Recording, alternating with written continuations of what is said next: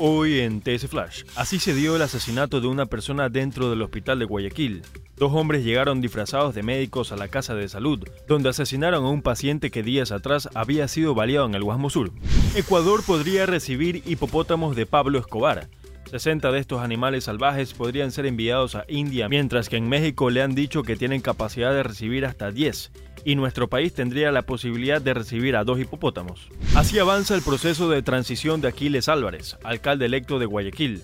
Realizó una visita protocolaria a TC Televisión.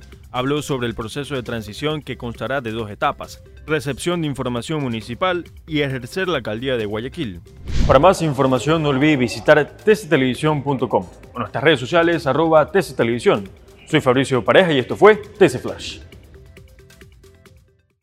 TC Podcast, entretenimiento e información, un producto original de TC Televisión.